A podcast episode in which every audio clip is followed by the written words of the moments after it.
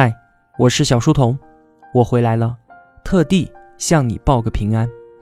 好久不见，这一个月你还好吗？在一个月之前，我陪同家里的两位老人回了一趟东北老家滨城哈尔滨。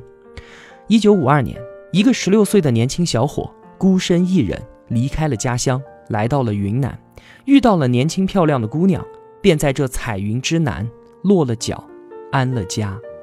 一转眼，六十六年过去了，他们的孙子都已经到了而立之年，四世同堂。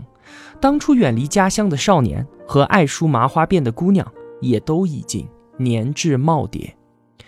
到了这个年纪啊，唯一的牵挂也就只有那一方养育自己长大的土地和血脉相连的亲人了。爷爷时常都想回去看看，而奶奶自然也愿意与这个自己陪伴了一生的人。再一次同行，而我呢，与其说是帮老人完成归乡的心愿，不如说是为了满足我自己的私心。我只是想啊，在我有能力而他们尚有时间的时候，做一些不让我自己后悔的事情。于是呢，七月十九号，我在公众号里面给你留了一张请假条，这一趟行程预计两周。可是后来呢，在老家的这段期间，奶奶两度突发疾病，两次。被幺二零送进了医院，最后接受了手术治疗，而回程的机票也因此退订了两次。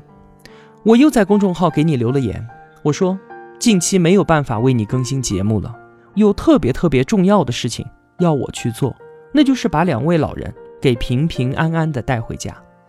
而万幸的是，昨天晚上我们已经回到昆明了。这一趟惊险波折的旅程，对我来说，它就是一种恩赐。他让我在四千公里之外的地方，能有机会抛开一切的事情，不受打扰的，安安静静的去陪伴两位老人。在我结婚之前，我们一直都住在一起，二十多年了。